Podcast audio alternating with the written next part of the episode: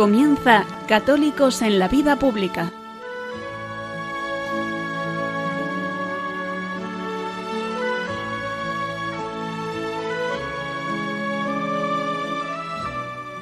Un espacio dirigido en Radio María por Luis Zayas.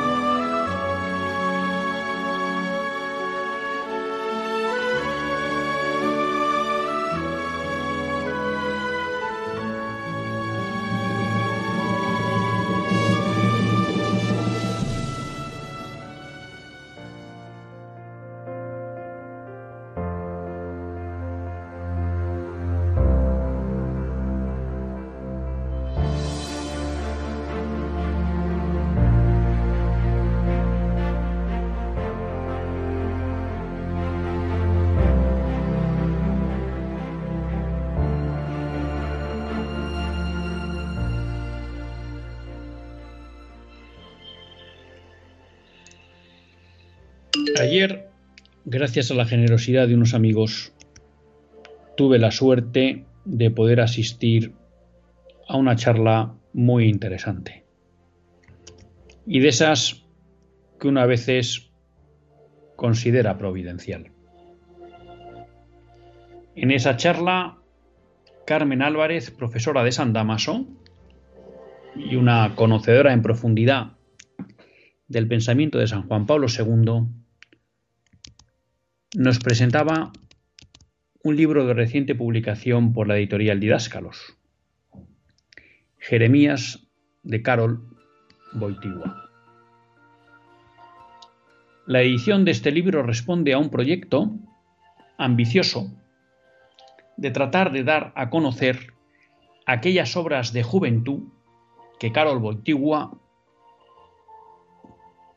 no me atrevo a decir publicó, preparó Dos son obras de teatro, Jeremías y Job, otras son poemas que había preparado, publicado o simplemente escrito. Lo que pretende este proyecto es de alguna manera poner en conocimiento cómo era ese Carol Boitigua antes de su paso por el seminario. Y de alguna manera tratar de mostrar qué impacto había podido tener en su labor luego como sacerdote, obispo, cardenal y papa, ese amor en especial a la literatura y al teatro que tuvo en su época juvenil y esa formación cultural que había recibido de su padre. Nos decía de alguna manera Carmen que esa afición poética que tenía Carol Boitigua, de alguna manera era un preludio de esa vocación al sacerdocio, porque nos explicaba que para Carol Boitigua el poeta en el fondo era un intermediario entre la trascendencia y el hombre, y que él de alguna manera su obra poética, su obra teatral, siempre la entendía al servicio de la palabra, pero nos explicaba Carmen Álvarez que palabra para Carlos Boitigua era siempre la palabra en mayúsculas, era Jesucristo, el Dios encarnado. Pero mi sorpresa fue total y absoluta cuando Carmen Álvarez nos planteó qué era esta obra, Jeremías. Es una obra que está escrita, lo mismo que la de Job, que está también en proceso de traducción y de publicación, la elaboró Karol Wojtyła cuando Polonia fue invadida por alemanes y rusos. Y de alguna manera, por tercera o cuarta vez en su historia, Polonia desaparecía como nación. Y nos dice o nos explicaba Carmen Álvarez que de alguna manera este, esta obra lo que trata es de plantearse esa pregunta. O dos grandes cuestiones. ¿Por qué desaparece Polonia? ¿Y qué podemos hacer para defender a Polonia?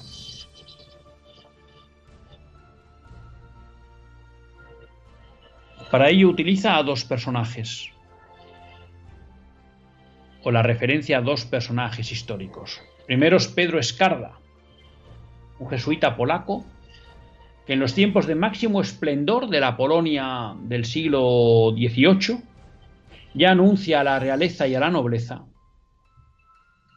que debido a su infidelidad a la fe cristiana, Polonia acabará desapareciendo. Esto se profetizó o lo profetizó este jesuita en un momento de máximo esplendor de la nación polaca. Y al final se cumplió. Polonia desapareció. Y de ahí nos decía Carmen el paralelismo de la obra y por eso el título de Jeremías, porque Jeremías es el profeta que también anuncia al pueblo de Israel que debido a su infidelidad a Cristo, perdón, en este caso a Yahvé, a la ley de Dios, ese pueblo judío acabaría desaparecido en el exilio, como así fue. Y por tanto, para Carmen Álvarez, en esta obra, Carol Boitigua explica la desaparición de Molonia como consecuencia de su infidelidad a la fe cristiana.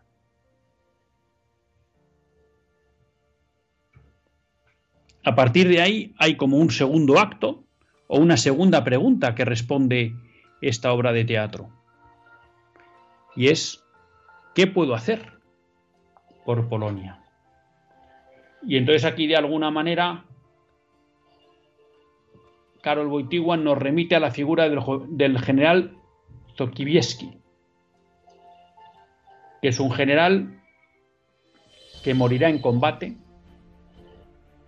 traicionado por sus compañeros del ejército, en una batalla imposible de ganar, pero a la que él quiere acudir sabiendo que posiblemente morirá porque es necesario defender la verdadera identidad de Polonia.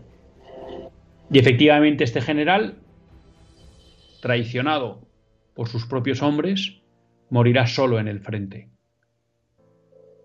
Y parecerá que es una derrota personal, además de Polonia.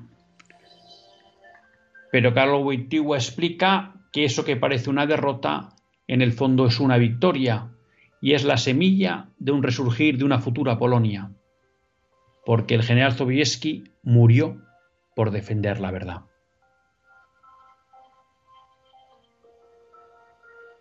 Cuando yo escuchaba esta introducción o esta explicación que nos daba de la obra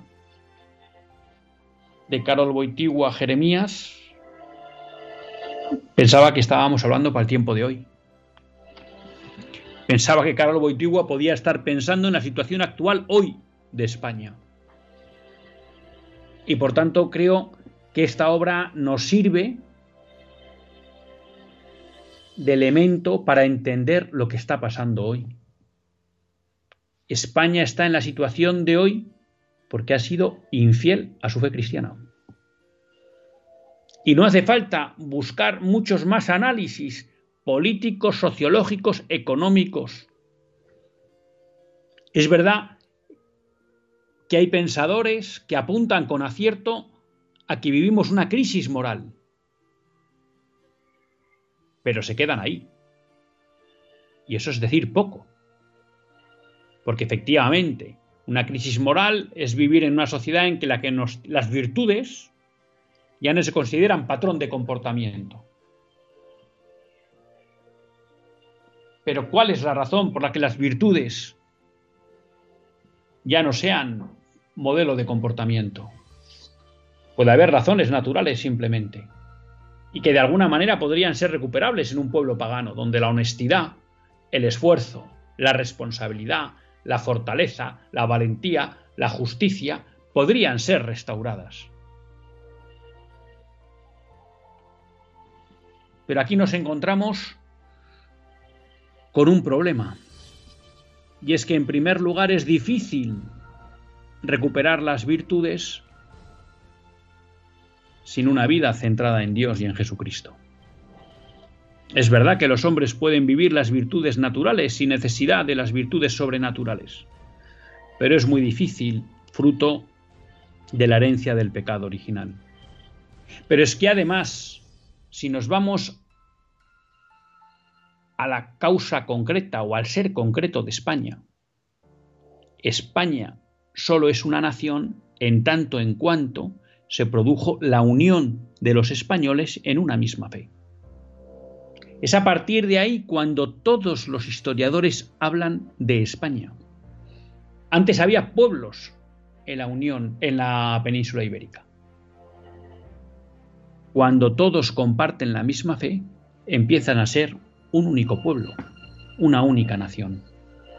Por tanto, como bien predijo Menéndez Pelayo, la argamasa de la nación española es la fe cristiana.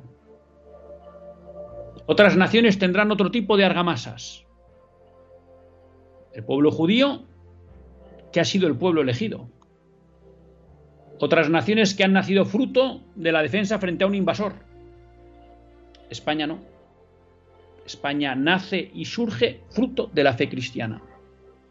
Con lo cual, con más razón, en España la infidelidad a la fe cristiana provoca que España desaparezca como nación.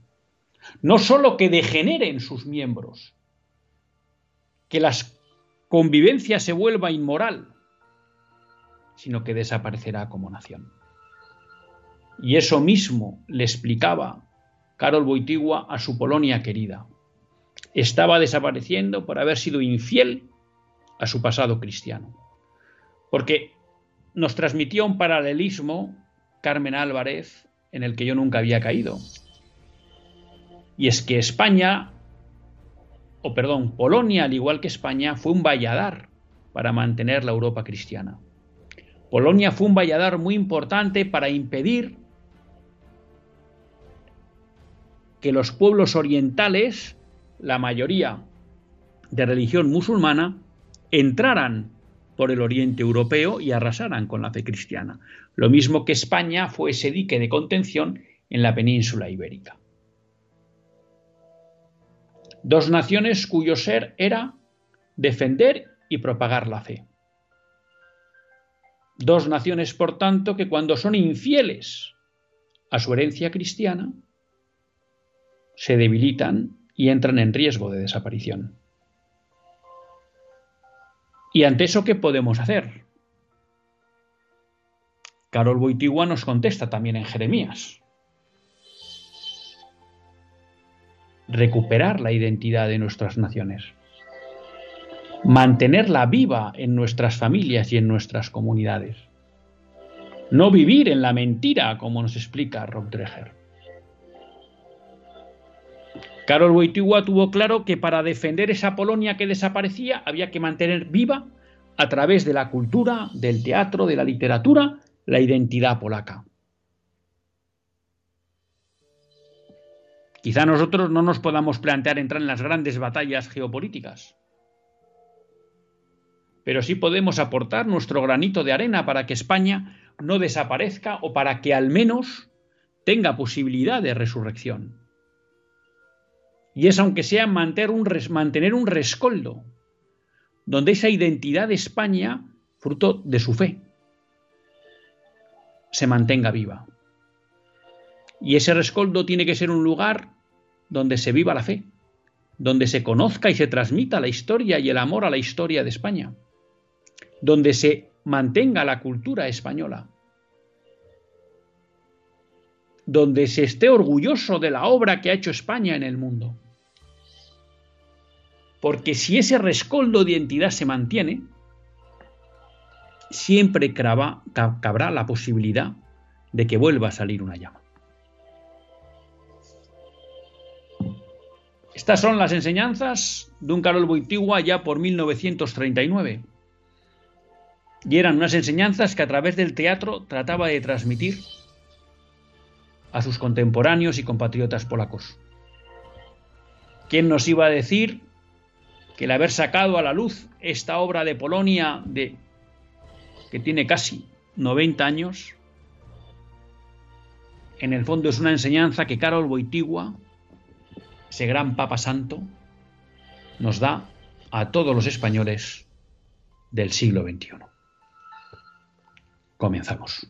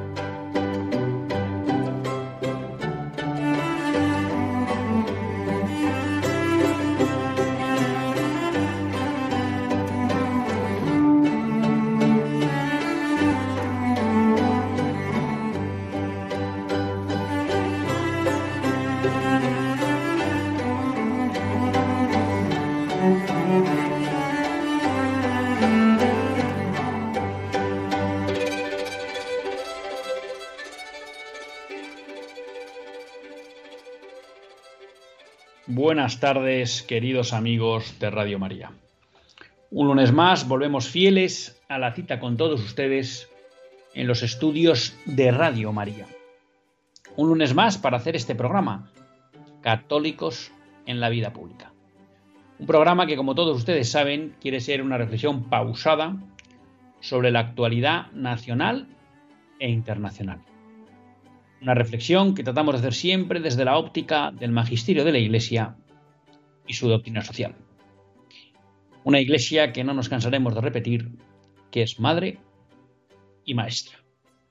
Yo un lunes más tiene la suerte de compartir esta hora de radio con todos ustedes, Luis Tallas, que es a quien la Virgen pues, le ha concedido la suerte de poder dirigir este programa y quien les habla todas estas tardes de los lunes.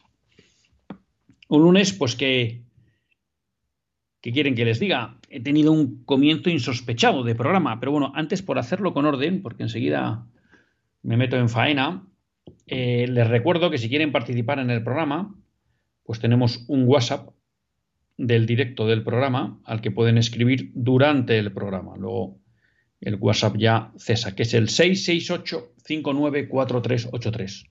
668-594383.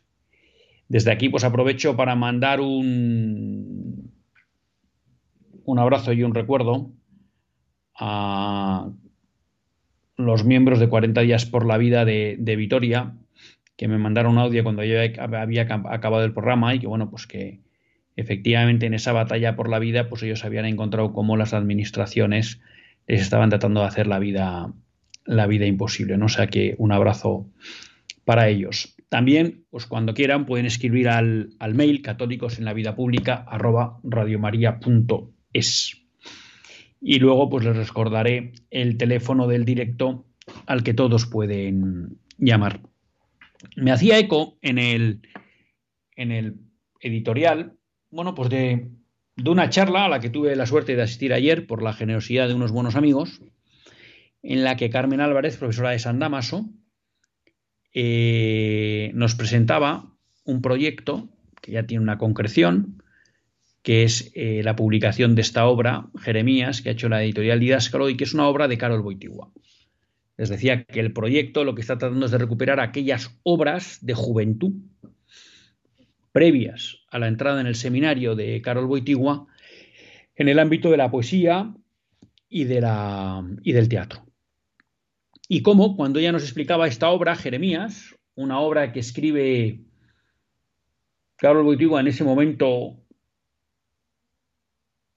duro, contradictorio, en el que ve cómo de nuevo su nación desaparece, una nación que había vuelto a la luz fruto de la Primera Guerra Mundial y que en menos de 20 años volvía a desaparecer porque había sido invadida por Rusia, por la Unión Soviética y por la Alemania nazi. y cómo abordaba dos cuestiones que a mí pues, realmente me, parecieron nucleares en la situación que vive hoy España y luego muy iluminadoras de, en, la respuesta, ¿no? Y creo que ese paralelismo que hacía Carmen entre Polonia y España, en este caso ahora con 90 años de diferencia, pues es totalmente pertinente, ¿no? ¿Por qué está España como está? Pues al igual que Carol Buitigua recordaba las palabras de ese jesuita que allá en la época de máximo esplendor de la Polonia, pues de los siglos XVII y XVIII creo que era, anunciaba al rey y a la nobleza que dada su infidelidad a Cristo, Polonia caería, pues hoy tenemos que decir que el declive actual de España, que me atrevo a decir que pone en riesgo su existencia como nación, no es más que fruto de la infidelidad a la fe cristiana. Que si en todo país la infidelidad a la ley de Dios, a la fe cristiana, tiene consecuencias negativas en el orden de la convivencia social, en una nación como España, cuya argamasa, cuyo elemento de unidad es la fe católica, esa infidelidad no solo complica la convivencia social, sino que destruye el elemento aglutinador y por tanto pone en riesgo la continuidad de la comunidad política y de la nación. Esto, como ustedes comprenderán, no es una rigidez mía, porque hay muchos autores que han escrito sobre esto. Ya Menéndez Pelayo, en el siglo, a finales del siglo XIX, principios del XX, nos avisaba de esta cuestión. Y es una idea que ha estado presente en el pensamiento político tradicional en España. Lo que pasa que me parecía como muy providencial el hecho de que San Juan Pablo II en su juventud se hubiera hecho la misma pregunta sobre Polonia, ¿qué le pasa a Polonia? ¿Por qué desaparece Polonia? Y llegar a esa conclusión tan clara. Y además que a la obra le pusiera Jeremías, para recordar, ¿no? O haciendo el símil con ese profeta que anunció a Israel que por su infidelidad a Yahvé y a la ley de Yahvé acabaría también desapareciendo. Y tenemos que decir con tristeza, pero con contundencia, que al menos desde los años 70 España vive un proceso continuado de apostasía de la fe católica. Con el agravante de que en buena medida ese proceso de apostasía ha sido un proceso promovido desde las élites políticas, que han ido dando pasos desde el punto de vista legal y desde el punto de vista cultural para ir promoviendo en la sociedad española una apostasía generalizada.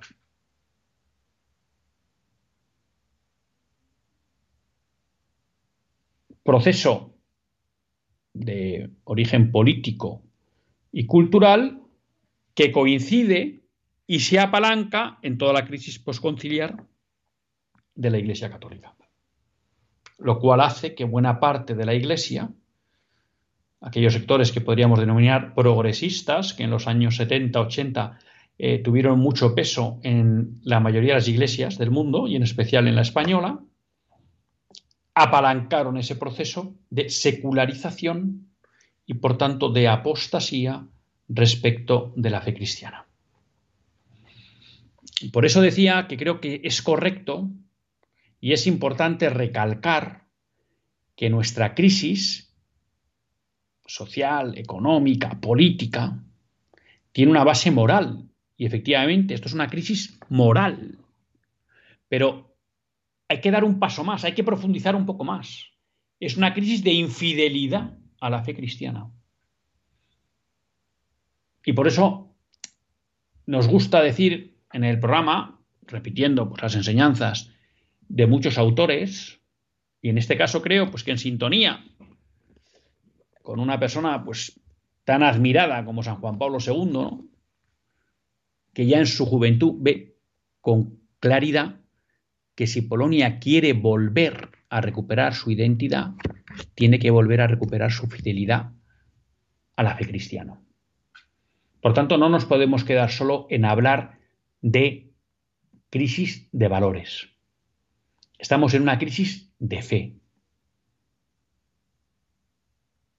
Y esto hila con ese programa que hacemos siempre cuando se celebra la fiesta de la Inmaculada y el referéndum de la Constitución, cuando recordamos la pastoral de don Marcelo. Porque de alguna manera lo que viene a decir don Marcelo fundamentalmente en esa pastoral, en el punto 1, es que es una que la Constitución española, tal y como se ha diseñado, es infiel al ser de la nación española. Porque la nación española, no solo por historia, sino también en ese momento sociológicamente es una nación cristiana. Y lo que se le propone es una constitución, en el mejor de los casos, atea, y en el peor de los casos, que pudiera derivar en un laicismo. ¿Y por qué dice don Marcelo que tenemos una constitución atea? Porque nos recuerda que es una constitución que no cita a Dios. Y dice, y no es una ausencia meramente nominal de que no se cite a Dios, sino que es práctica, es de hecho. ¿Por qué? Porque en ningún momento nuestra constitución asume que por encima de ella hay un orden natural, hay una ley natural, hay una ley divina a la que se debe someter. Sino que al más puro estilo del nom servian propio de las democracias liberales, esas constituciones no reconocen ninguna autoridad suprema más allá de la supuesta mayoría del pueblo.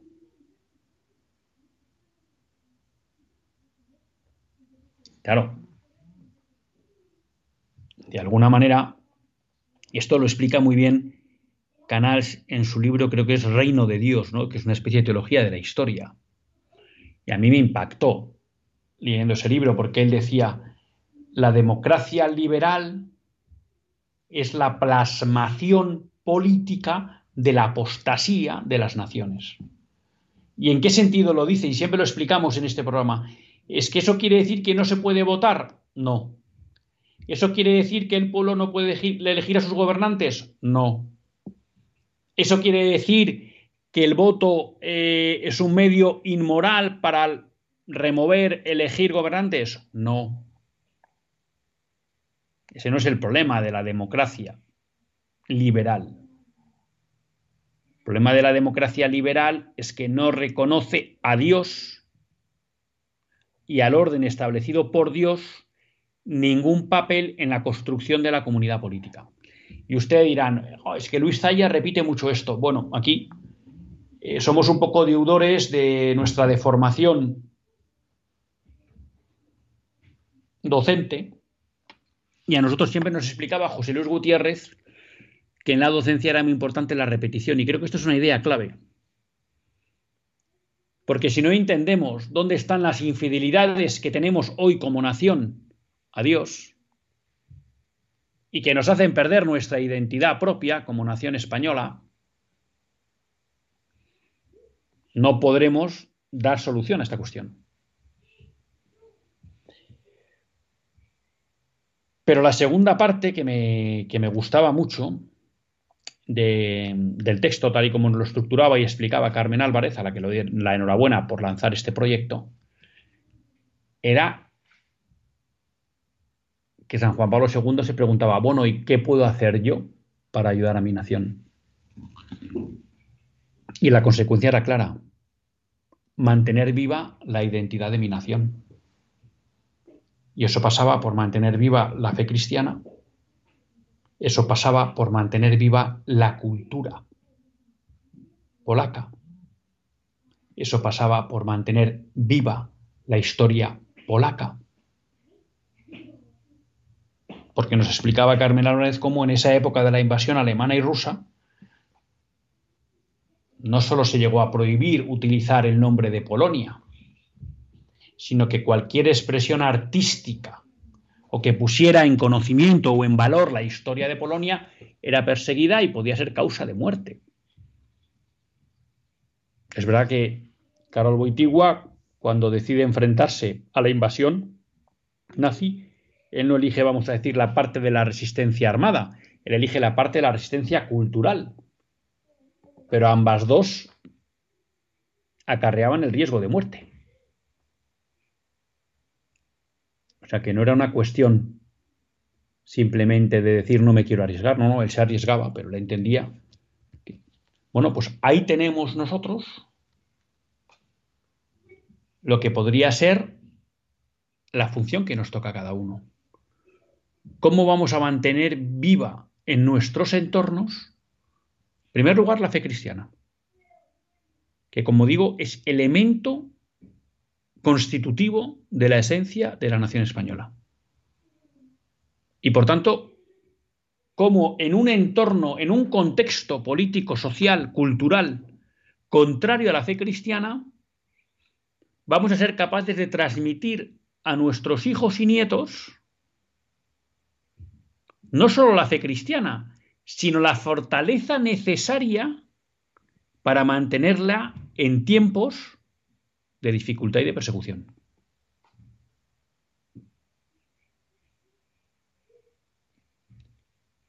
Segundo, ¿cómo vamos a ser capaces de mantener viva la cultura y la historia de España y transmitir el orgullo por esa historia y por esa cultura a nuestros hijos, nietos, a nuestros amigos, compañeros de trabajo?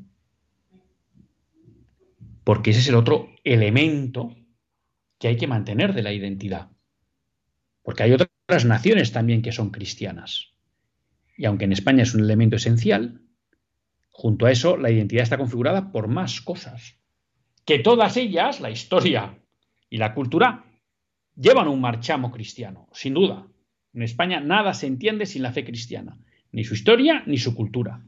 Pero es un añadido que también hay que mantener entonces, ¿cómo hacer para combatir un sistema educativo que ha anulado de la formación de nuestros hijos y nietos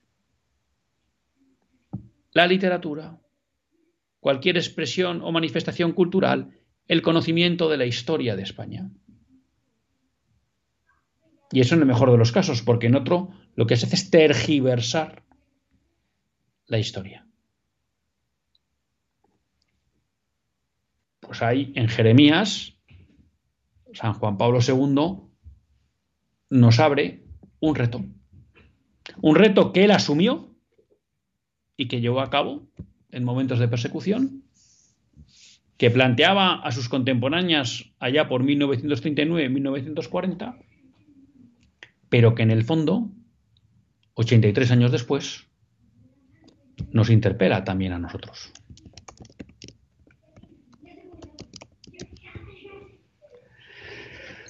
Así que, queridos amigos,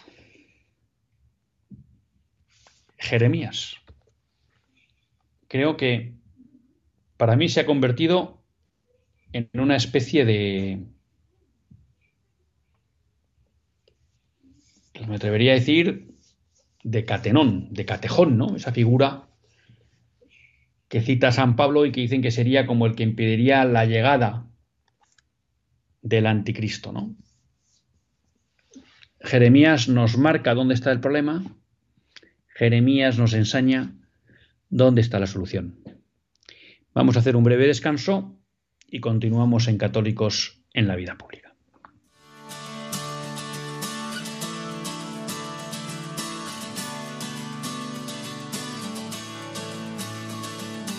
Who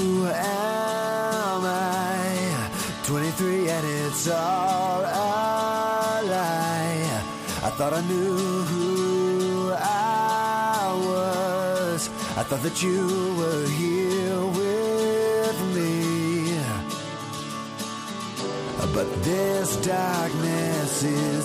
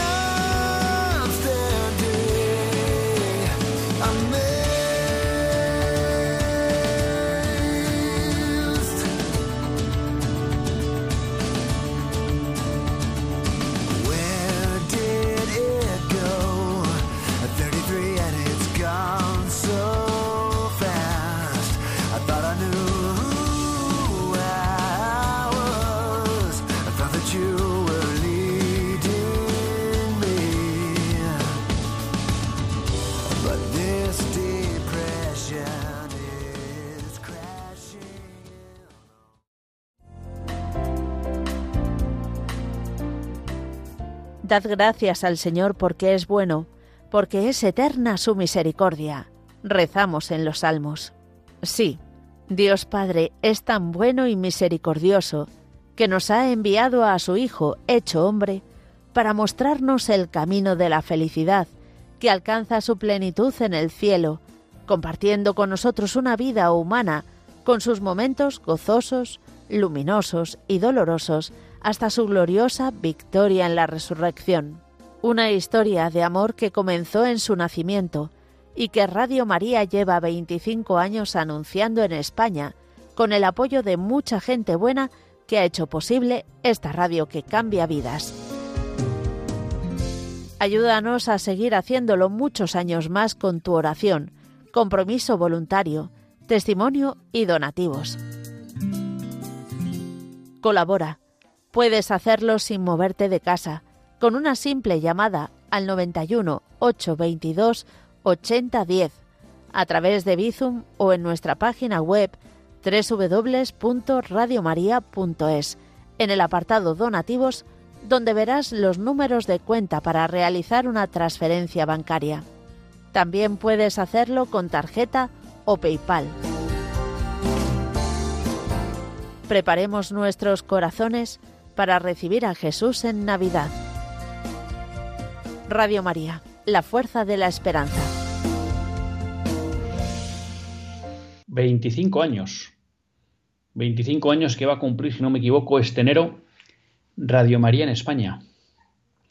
25 años que solo han sido posibles gracias a la generosidad de todos ustedes. Generosidad porque han estado muchos años al otro lado del transistor. Generosidad porque me atrevo a decir que todos ustedes han rezado por Radio María. Generosidad porque muchos de ustedes han apoyado con su voluntariado la actividad de Radio María.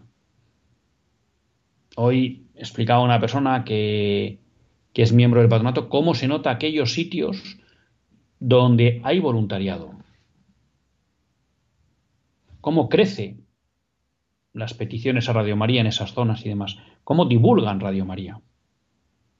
Y Radio María ha sido posible porque también muchos de ustedes han apoyado económicamente a Radio María.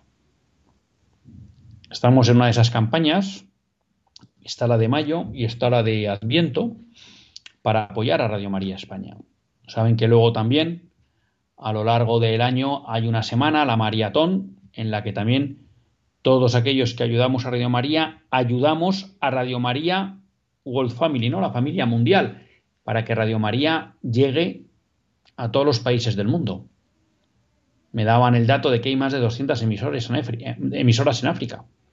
Creo que Radio María, si no recuerdo mal, está en 86 países. Y todo eso es gracias a personas como ustedes que apoyan con la oración, apoyan con el voluntariado y apoyan también con medios económicos. Así que muchas gracias a todos y bueno, pues nos preparamos para celebrar ese aniversario tan marcado como son los 25 años de Radio María en, en España. La verdad que hay veces que uno se plantea o se hace un pequeño esquema del programa y luego pues se le va.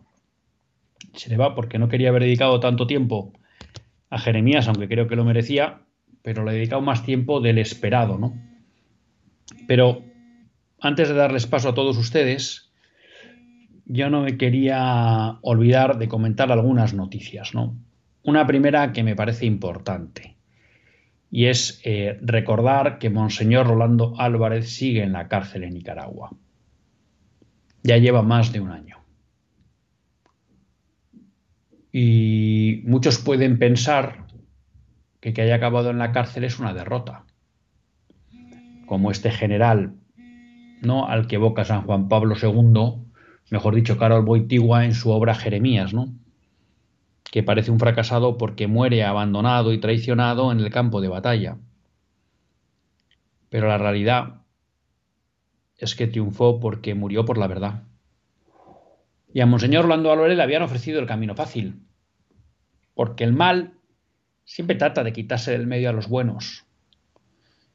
Y cuando ve que la violencia puede no dar resultados, lo que trata de utilizar es la benevolencia vete de Nicaragua, Rolando.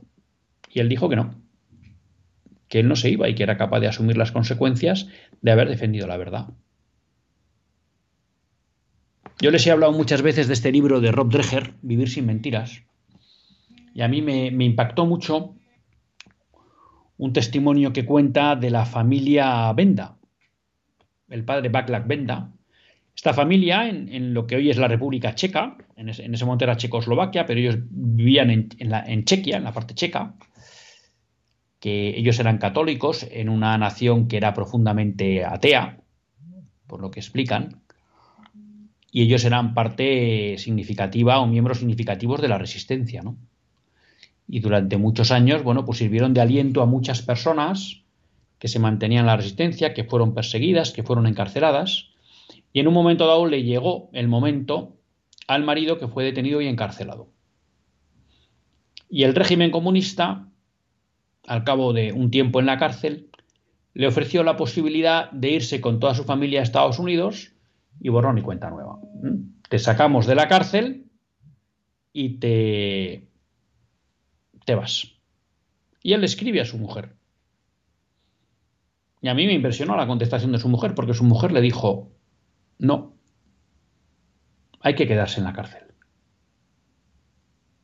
Tenemos que dar testimonio de la verdad que defendemos. Y ese testimonio exige que nos quedemos en la cárcel. Bueno, pues esta situación de Rolando Álvarez me recuerda ese testimonio que dieron los Venda manteniéndose en la cárcel pese a las ofertas que le hacían de que les dejaban libres si abandonaban su lucha, ¿no? Siempre podemos tener la atención de pensar, ya hice suficiente, ¿no? ¿Por qué tengo que hacer más? Bueno, pues Monseñor Orlando sigue en la cárcel. No cree que ha hecho suficiente. Y los Venda continuaron en la cárcel a pesar de que tenían la posibilidad de irse. Una cuestión de esta infidelidad a la fe cristiana que podemos hacer extensible a toda Europa. ¿no? El Parlamento Europeo aprueba una definición de paternidad que admite padres múltiples y gestación subrogada. Estamos en esto, ¿no? Estamos en la destrucción de la familia. Y por tanto, ya no es solo que hemos permitido que la familia sea el mayor contrato basura de, yo creo, del ordenamiento español, desde luego, pero me atrevo a decir que de cualquier país europeo, aunque no me los conozco. ¿Eh? Y ahora ya la familia no es nada, porque aquí caben padres múltiples, cabe todo tipo de, cosas, ¿no? El tema es desfigurar la familia. ¿Y por qué hay que desfigurar la familia, queridos amigos? Porque en la familia es donde se transmite la identidad. Y esto nos lo explicaba también ayer Carmen Álvarez. La verdad que hoy, gracias a Carmen, me sale el programa solo. Porque en la familia se transmite la identidad personal. Porque tú eres quien eres y se te valora por lo que eres y se te quiere por lo que eres. Se transmite la fe en Dios. Porque uno es hijo de Dios. Es que el origen es biológico, mis padres vamos a llamar trascendente o sobrenatural, Dios. Y finalmente, mi origen, vamos a llamar, si queremos, de comunidad, ¿no? La patria. Y eso también se transmite en la familia. Un ejemplo claro de eso es Carol Boitigua, ¿no? Cómo su padre le transmitió el amor a la patria. Ah, por eso hay que destruir la familia, porque en la familia es donde el hombre encuentra la identidad. Una identidad que viene de Dios una identidad que viene de su pasado comunitario, que es la patria, y una identidad que viene de su pasado biológico, que es la familia.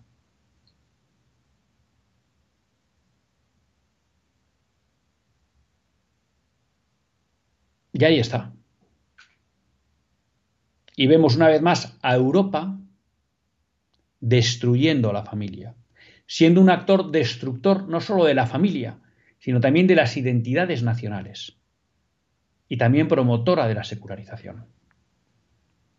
Por eso nos cuesta entender que haya todavía hoy quien entre a decirnos que Europa es un proyecto que merece la pena. Esta no es la Europa que pensaron los padres fundadores, los tres cristianos, por cierto.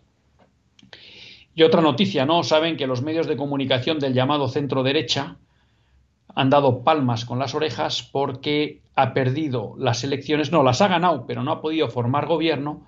El Partido Libertad y Justicia que venía gobernando Polonia los últimos ocho años, que había, sido, había servido de dique contra la imposición de la ideología de género, que había hecho unas políticas claramente pro vida, reduciendo el aborto al máximo, incluso a nivel legal, creo que solo quedaba el supuesto del incesto y del riesgo de, de vida para la madre, o sea, prácticamente habían penalizado el aborto de nuevo, habían protegido a tope, ¿eh? con esos dos matices, la vida del no nacido y habían sufrido durante estos años la persecución de la Unión Europea.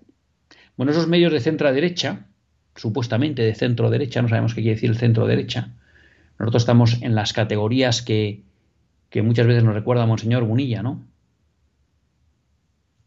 Racional y Creyente, no creyente. Cristiano, no cristiano. Esas son las líneas divisorias. Lo, demás es filfa, lo demás es un teatro. Porque si todos son anticristianos, da igual que sean de izquierdas o de derechas.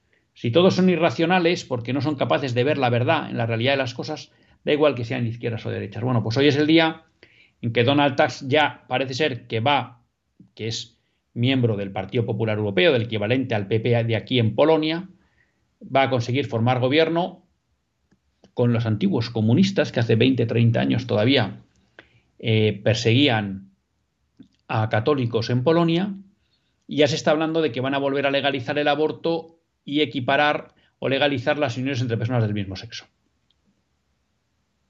Y entonces todo para bienes porque además les va a llegar el dinero europeo. Ha habido ocho años de un gobierno que ha tratado de ser fiel a esa identidad que hablábamos, polaca este gobierno que llega aplaudido por los prohombres europeos y por el centro derecha español y por los grandes medios de comunicación supuestamente conservadores españoles, va a volver a meter a Polonia en la infidelidad a su identidad. Y esto hay que denunciarlo. Y tenemos que denunciar a esos medios que no transmiten la realidad de las cosas. Les recuerdo que si quieren participar en el programa, pues lo pueden hacer llamando al 910059419. 910059419. Pedro de Torrejón nos ha escrito al WhatsApp, la verdad que es de una fidelidad sorprendente que le agradecemos, Pedro.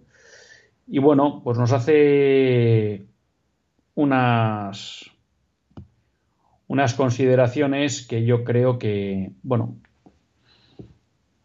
pues que negativas, ¿no? Sobre lo que puede pasar con España en esta legislatura. Bueno, pues efectivamente, en tanto en cuanto España siga siendo infiel a su tradición cristiana, pues las cosas solo pueden ir a peor, ¿no? Y nos recordaba, nos recordaba cómo San Juan Pablo II nos había recordado a los católicos que, que España era tierra de María, ¿no? Tenemos que ser fieles a María. Tenemos con nosotros a John Dirún. Buenas tardes, John. Hola, ¿me oye? Sí. Sí, te oigo bien. Sí, sí soy John, el de Nicole dijo Cuba, ya sabe usted. Bien. Sí, hombre, ¿qué tal estás? Bueno, una cosa, le La verdad que me hace ilusión escucharte, ¿eh? Estoy siempre bueno, para pues, escribirte, lo que pasa la que. Bien, lo que pasa que lo que voy a decir quizá no, no esté usted muy de acuerdo, pero lo tengo Bueno, que decir porque la conciencia me empuja, me empuja a decirlo, Eh, aunque suene transgresor. Bueno, eh, se trata de lo siguiente. Eh, las manifestaciones que se hacen aquí por la unidad de España y por el cristianismo eh, no es el primer lugar el por el que España sea cristiana, sino para que sea unida. O sea que yo lo digo yo que no soy, usted sabe que soy nacionalista, pero no Sí. soy independentista. Pero eh, las manifestaciones son, y no nos engañemos, primero no para que sea cristiana, sino para que sea unida. Jesucristo no haría eso, ¿eh? Sería primero para que venga el cristianismo a España. Bueno, eh, eh, eh, además se hace con la cosa esta de Cataluña, que por cierto, dicho sea de paso, el tema de Cataluña y el del País Vasco, porque el País Vasco tiene una, un hecho diferencial abrumadoramente mayor que el catalán y solo se habla de Cataluña. Bueno, eh, repito, quiero pasar a otro tema, pero desde luego Jesucristo no diría que por la unidad de España en primer lugar, sería por la cristianización de España. Y veo yo, veo yo que la gente prefiere una España unida a una España cristiana. Bien, quería pasar a otro tema rápidamente y no lo, eh, yo vamos a ver. Eh, yo amo muchísimo a la Virgen María, pero a mí el rosario no. O sea, el Ave María, desde luego, me encanta, pero la repetición, como es el rosario, a mí no me produce devoción. No sé cómo a muchísima gente le produce devoción. Otra cosa, rezar el rosario en, en las plazas, por esas manifestaciones que se hacen, pues no, digamos, no tira demasiado de las orejas a este pueblo, o sea, al pueblo español, al pueblo, quiero decir, a la gente no cristiana. ¿Por qué? Porque la Virgen María, en realidad, la quieren hasta, hasta los ateos, salvo excepciones, ya sabemos.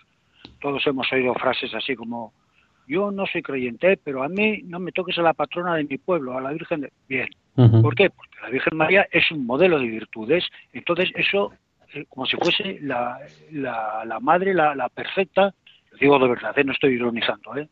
Entonces, claro, eh, eso no, no tira, como digo, de las orejas a nadie, no le da un tiro, no le, no le entra en la conciencia. Y otra cosa ya, para terminar, eh, creo que, bueno, estoy convencido que hay multitud de, de gente que se agrega, tiene a la Madre María, a la Virgen como Dios y Dios, Jesucristo, en segundo lugar, por el siguiente motivo, porque la Virgen pues no dice nada, no reprende, no arguye, no amenaza, no Entonces, y Jesucristo sí. Entonces la gente dice, oye, me voy con, con perdón, por el poli bueno, con María y con Dios, el Evangelio, ahí se queda a un lado. Claro, si a eso parte de la Iglesia o parte de la jerarquía ayuda con, no sé, gracias especiales si haces ciertas devociones marianas, pues tenemos ya eh, el, el, la separación de Dios, o sea, el dejarlo a un lado. Eh, no quiero quiero terminar ya porque quiero dejar paso a los demás oyentes. Si algo he dicho mal, usted disculpe y si algo está tomado, si algo es sensato o tiene interés, téngalo en cuenta. ¿eh? Muy buenas noches. Gracias, John, por, por llamar y por su fidelidad. Damos paso a Jesús de Zaragoza. Jesús Manuel, buenas tardes. Hola, buenas tardes, don Luis.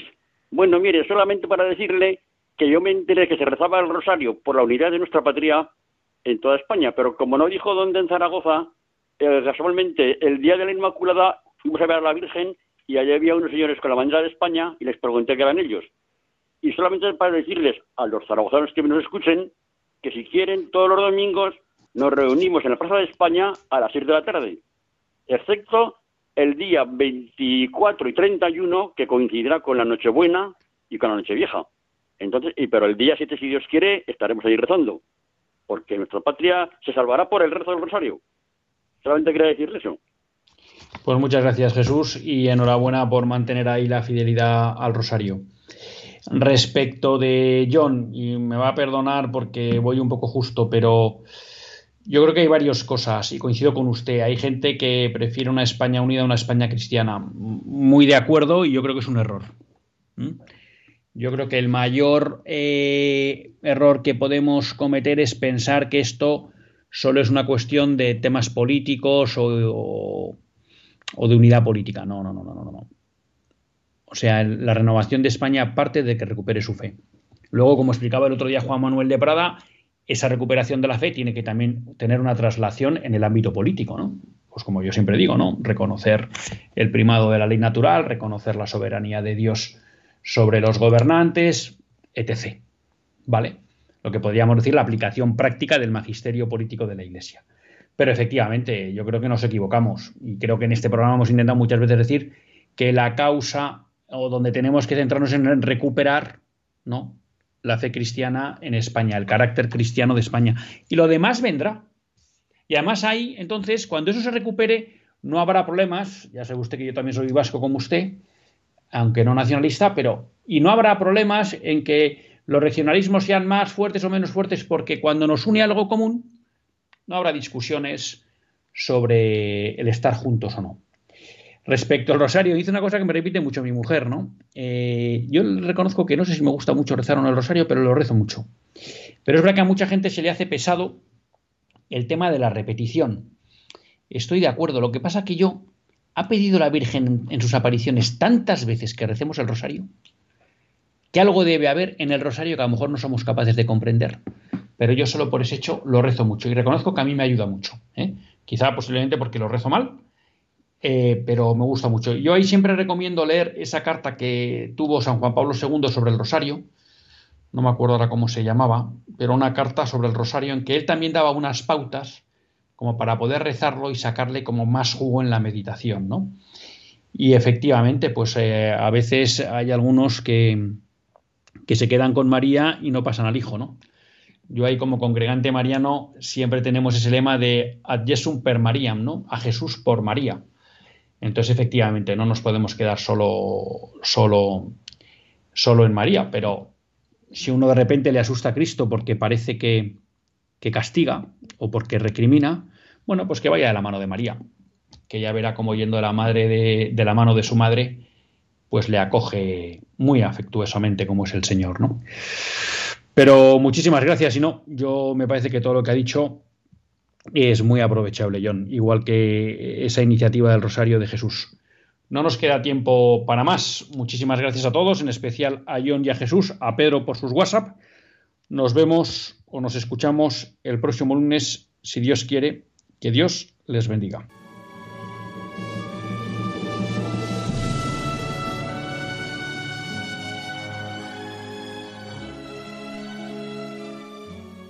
Así concluye Católicos en la Vida Pública, un programa que dirige Luis Zayas.